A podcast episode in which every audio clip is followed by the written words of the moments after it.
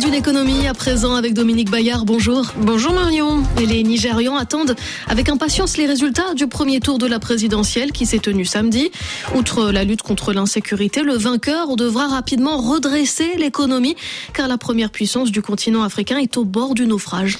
Oui, le Nigeria, c'est le pays le plus peuplé d'Afrique, un pays qui regorge de talents reconnus sur la scène internationale. Beaucoup d'artistes comme le chanteur Burna Boy, des champions de la tech ou des affaires comme l'entrepreneur Aliko Dangote, l'homme le plus riche du continent africain.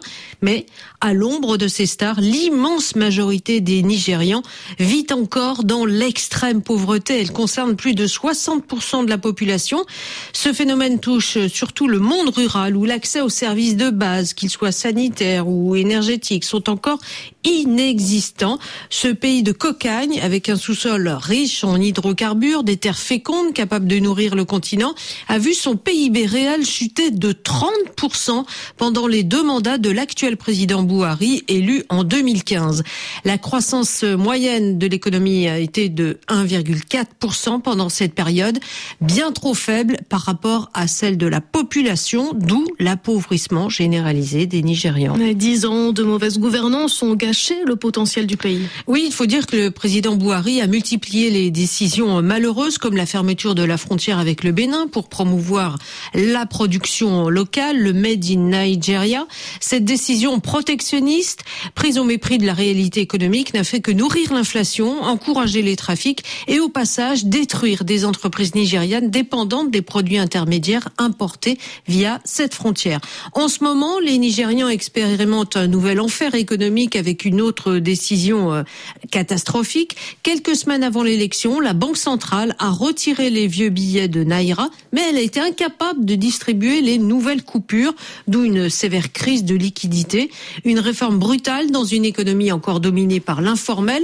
Elle a empêché, certes, le rachat des voix, c'est important euh, pour la démocratie, mais euh, cela surtout a été nuisible pour les plus faibles, les ménages qui ont besoin d'argent liquide pour assumer leurs dépenses quotidiennes. Dominique, comme le reste du monde, le Nigeria euh, aussi a pâti des conséquences de la pandémie et de la guerre en Ukraine. Oui, alors ces événements ont carrément mis le pays à genoux en propulsant l'inflation au-delà des 20%. Le prix de l'essence a quasiment doublé. Celui du pain a augmenté de 35%. Le chômage s'est envolé. Il concerne le tiers des actifs, plus de 40% de la jeunesse. L'absence d'opportunités, de perspectives a fait exploser la criminalité économique. Les enlèvements se pratiquent maintenant à une échelle quasi industrielle. Plus de 4000 ont été répertoriés l'an dernier, presque deux fois plus qu'en 2021, sept fois plus qu'en 2015. Dans un pays qui manque de tout, les rançons sont parfois payées en nature, en sacs de riz ou de blé. L'autre sport national, c'est le vol de pétrole. L'expert Bertrand Monet estime que le quart de la production du Nigeria est détournée. Ces vols sont aussi bien le fait des habitants des zones déshéritées, comme le delta euh, du Niger où il est exploité, que des trafiquants qui revendent leurs bulletins sur les marchés internationaux. Et alors à qui profite la rente pétrolière? Eh ben D'abord aux compagnies internationales qui l'exploitent, bien sûr. Ensuite à l'État, puisque les hydrocarbures sont le principal gisement euh, fiscal.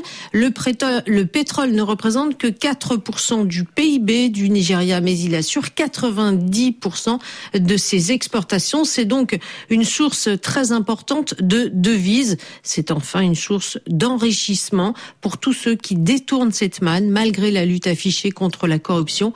Là encore, la solution passe par un changement de gouvernance. Aujourd'hui, l'écho signé Dominique Bayard.